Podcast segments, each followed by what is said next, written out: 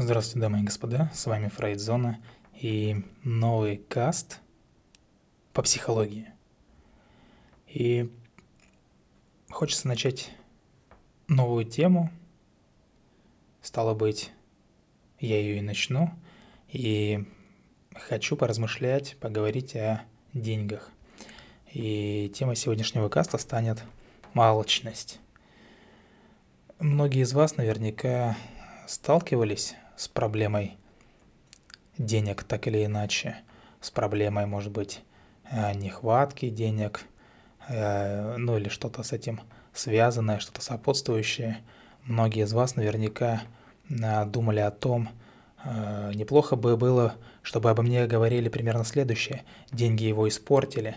То есть вопрос денег, он стоит как никогда остро и наверняка будет стоять остро всегда, потому что данная проблема, она, она извечна и, наверное, никогда не закончится. И пока люди не испытывают недостатка в деньгах, им легко говорить, э, что деньги не главное, но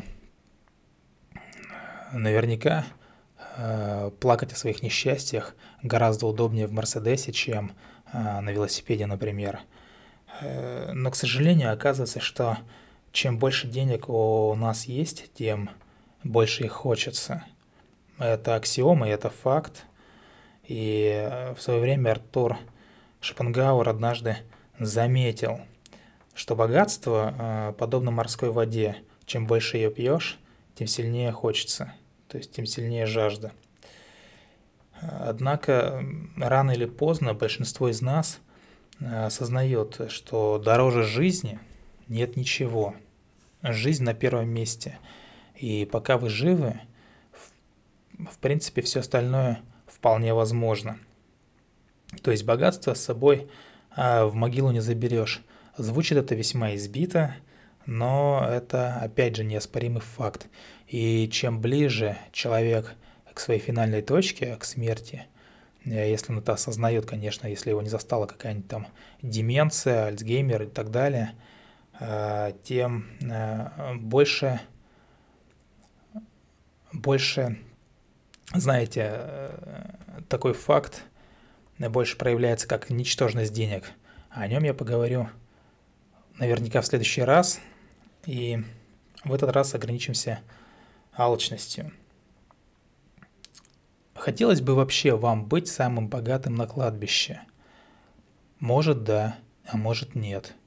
И многие из вас наверняка заметят, что те люди, которые уже умерли, тех, э, кого с нами нет, продолжают зарабатывать, будучи на кладбище, оставляя какие-то э, сокровища, оставляя какие-то патенты, оставляя какие-то авторские права и так далее. И их фонды, и их семьи продолжают зарабатывать, несмотря на то, что автор давно уже мертв.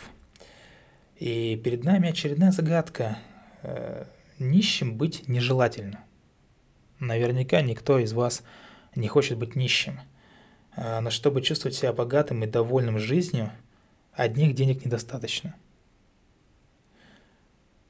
То есть, выслушивая различные, различные истории э, обычных людей, а может быть и необычных людей – можно прийти к выводу, что обладание богатством сулит множество проблем в том числе.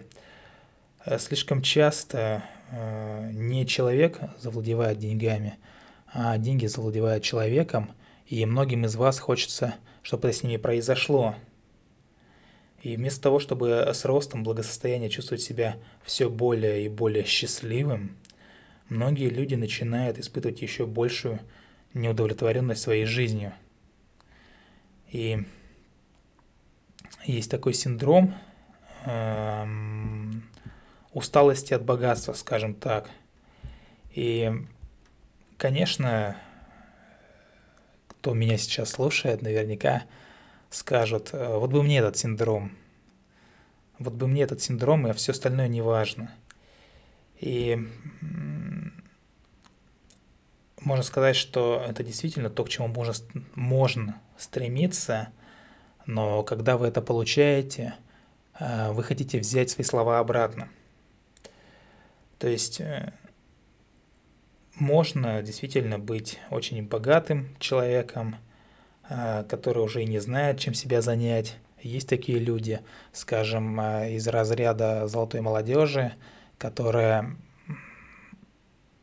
в принципе никакого продакшена не несут, ничего не умеют, ничего не знают в каком-то в каком-то понимании этого слова, но деньги у них есть. И они откровенно начинают скучать, потому что дела у них никакого нету, а все как бы так получают, и поэтому начинают э, искать какие-то выходы. Выходы они находят в алкоголизме, в, в наркомании, в преступлениях, в каких-то бездушных, необдуманных развлечениях, ну и прочее, прочее. И можно заметить, что когда человеку скучно, он начинает надоедать а, не только другим, а, своим поведением, своими какими-то выходками, можно даже так сказать, но и себе самому. И, к счастью, богатые люди могут утешаться рассуждениями. То есть э, прелесть известности в том, что если вы надоедаете людям, они думают, что это их вина. Вот. Э, и лучшее лечение от скуки – это ну, конечно же, интерес какой-то. И хотя такие люди могут позволить себе любые занятия, скажем так, любые игрушки, они страдают э, так называемым синдромом усталости от богатства. Несмотря на все свои миллионы, ну или на все свои миллиарды, особняки, автомобили и прочее, у кого, у кого что на ум приходит? Что-то стандартное наверняка. Такие люди не испытывают удовольствия от э, очередного приобретения – Э, богатство и открывающиеся благодаря ему возможности не делают таких людей счастливее. Наоборот, э, как сказал философ Фрэнсис Бэкон, богатство – хорошая служанка, но негодная любовница. Всепоглощающая страсть к вещам и к материальным благам в том числе приводит к тому, что человек стремится обладать, э, а не жить, стремится заполучить и все остальное для него э, несколько вторично. Она смешивает желания и потребности, и именно на этом построена вся, допустим, рекламная индустрия. Эм, потребностей, допустим, у человека в чем-то нет, но какой-то рекламой, каким-то навязчивым извне человек стремится обладать чем-то, несмотря на то, что в реальности это ему не нужно. Э, то есть от каких-то там богатых, но недовольных жизнью людей можно узнать, что э, всего и сразу никогда не бывает достаточно. Дома, яхты, личные самолеты, автомобили. Я сейчас перечисляю, многие из вас наверняка хотят этим обладать. Э, это само по себе неплохо. Само по себе неплохо. Э, если у вас, опять же, есть потребность в этом. Если у вас сейчас конкретно в вашей жизни нет потребности в личном э, самолете, например, то зачем он вам нужен? Чтобы просто бахвалиться и бравировать этим перед другими? Для чего? Почему? Ответа нет. Точнее, есть, и про такую личность можно сказать, что она не совсем благополучна.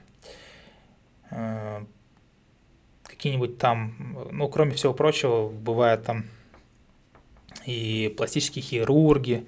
То есть ничто ну, кроме личных автомобилей, я имею в виду, ничто в силах, не в силах, скажем так, э, прогнать ощущение бездарности и неудовлетворенности.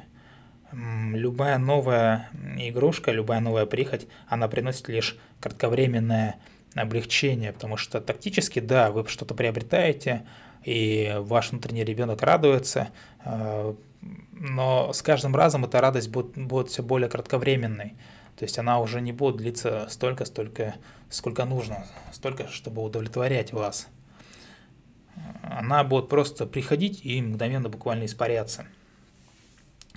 То есть э, такие вот, э, скажем, богатые люди, они рассматривают жизнь сквозь призму заработанных, э, заработанных, скажем, даже денег, приобретенного имущества, каких-то внешних признаках успешности, но все это делает их только более несчастными, то есть они очень часто от общества отгораживаются именно своим а, имуществом, показывая его, демонстрируя его, дескать, смотрите, вот у меня вот это вот есть, а у вас и а, ничего близкого рядом не стояли.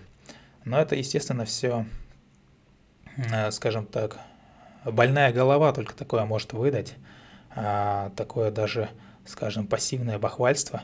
Я очень часто с этим встречаюсь, а, когда люди пытаются Хотя это очень частое явление, наверное, даже, когда люди пытаются казаться. То есть они таковыми не являются, они хотят казаться, а, демонстрируя всем вокруг, что они более успешные, а, в том числе и путем демонстрации каких-то материальных ценностей. И людям с синдромом усталости от богатства с каждым разом все сложнее получить удовольствие. Я уже об этом говорил от своей деятельности. Поэтому им приходится постоянно искать каких-то более выгодных сделок, более острых ощущений и многочисленные признаки синдрома усталости от богатства можно найти, э, например, э, ну что далеко ходить. Роман Абрамович, почему нет? Давайте начнем с него. Понятное дело, что если углубиться в его биографию, можно легко понять, что жизнь поначалу его не баловала. И когда ему было там а, полтора года, умерла его мать, через несколько лет несчастный случай на стройке унес а, жизнь отца, и мальчика взяла на воспитание в свою семью, э, взял дядя, ну, то есть по отцовской линии, э, брат э, сибиряк. И семейные связи привели Романа, естественно, в нефтяную промышленность, многие из вас это знают, и будучи студентом Московского института нефти и газа, он создал свой первый бизнес по изготовлению и продаже пластмассовых утят – это именно так и было. То есть вот эти вот утята стали началом его головокружительной карьеры. Прирожденный делец Абрамович, он оказался, э, ну, для многие из вас скажут там в нужном месте, в нужное время, ну, вот многие из вас скажут повезло, э, либо многие скажут это судьба такая, э, но тем не менее факт остается фактом, э, Советский Союз подразвалился, и Россия начала делать первые неуверенные шаги в так называемой рыночной экономике.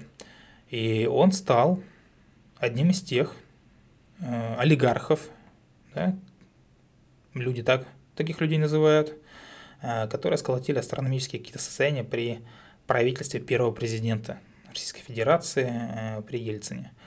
И по-настоящему Абрамович разбогател в 90-х годах, когда вместе с другими нынешними российскими Э, опять же, олигархами воспользовался возможностями, открывавшимися на волне там, приватизации государственного имущества в том числе. И в 1995 году он добился невероятного успеха, э, сближ... сблизившись с Березовским, Борей и приобретя контрольный пакет акций крупной компании «Сибнефть». И в те времена многие жаловались на то, что торги прошли нечестно, компания стоила гораздо дороже, пары заплаченных за нее миллиардов, ну и так далее. Э, как бы там ни было, но после этой сделки Абрамович стал баснословно богат.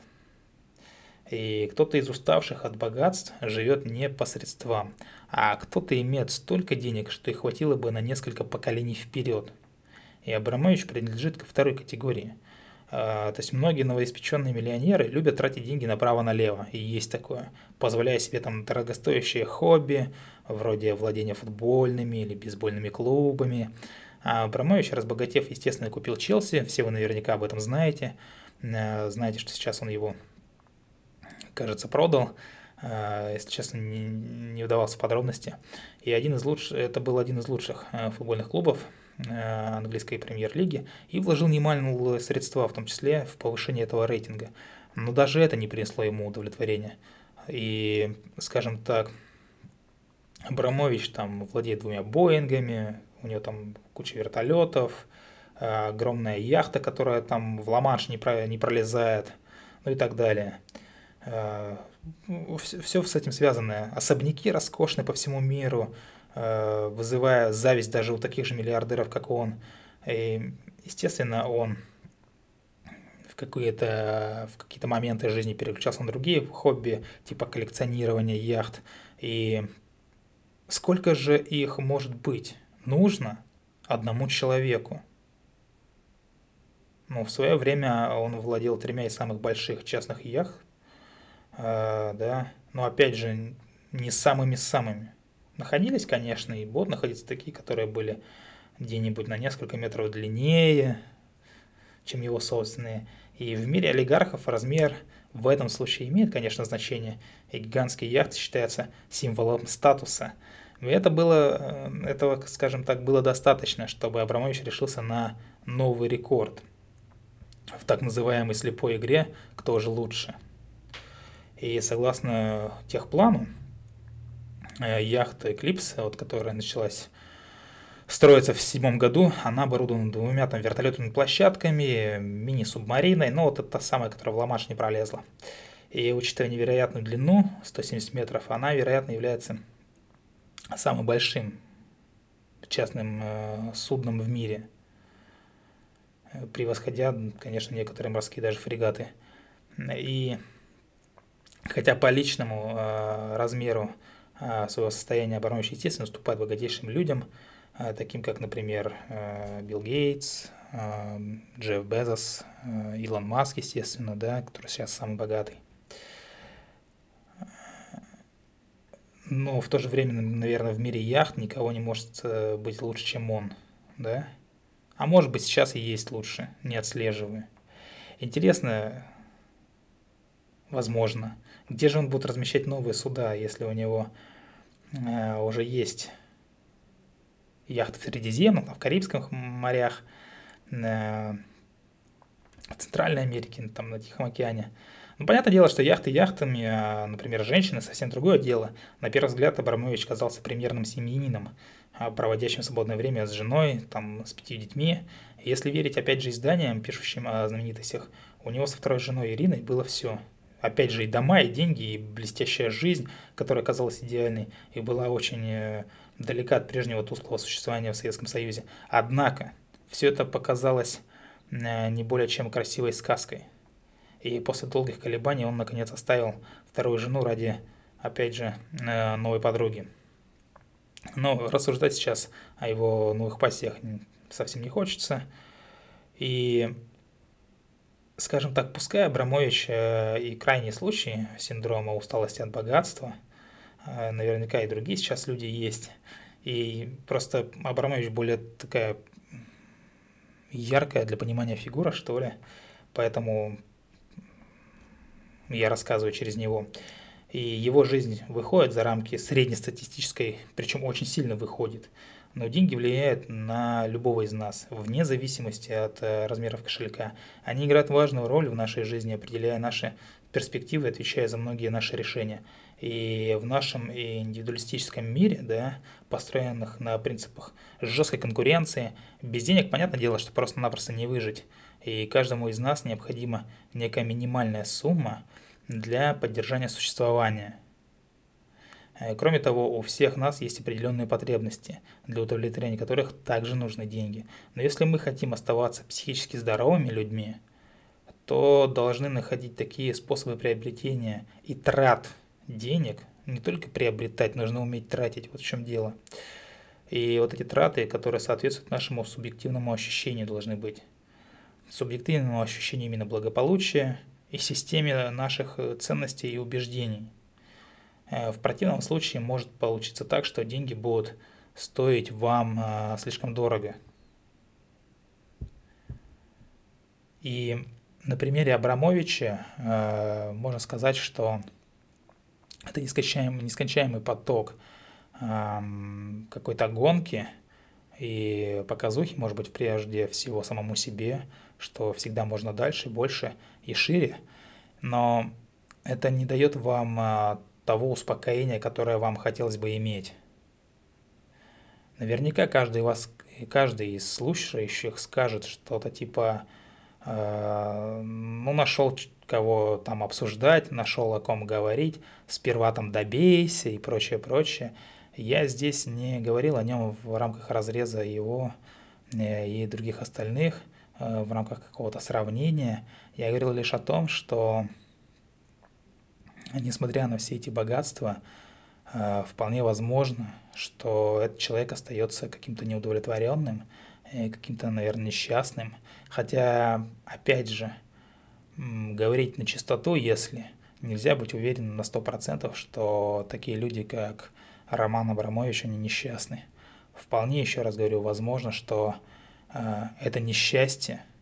которые испытывают такие люди, гораздо более счастливее, чем а, обычные жизни других людей. С вами была Фрейдзона. Любите деньги, зарабатывайте деньги. Всего доброго, до скорых встреч.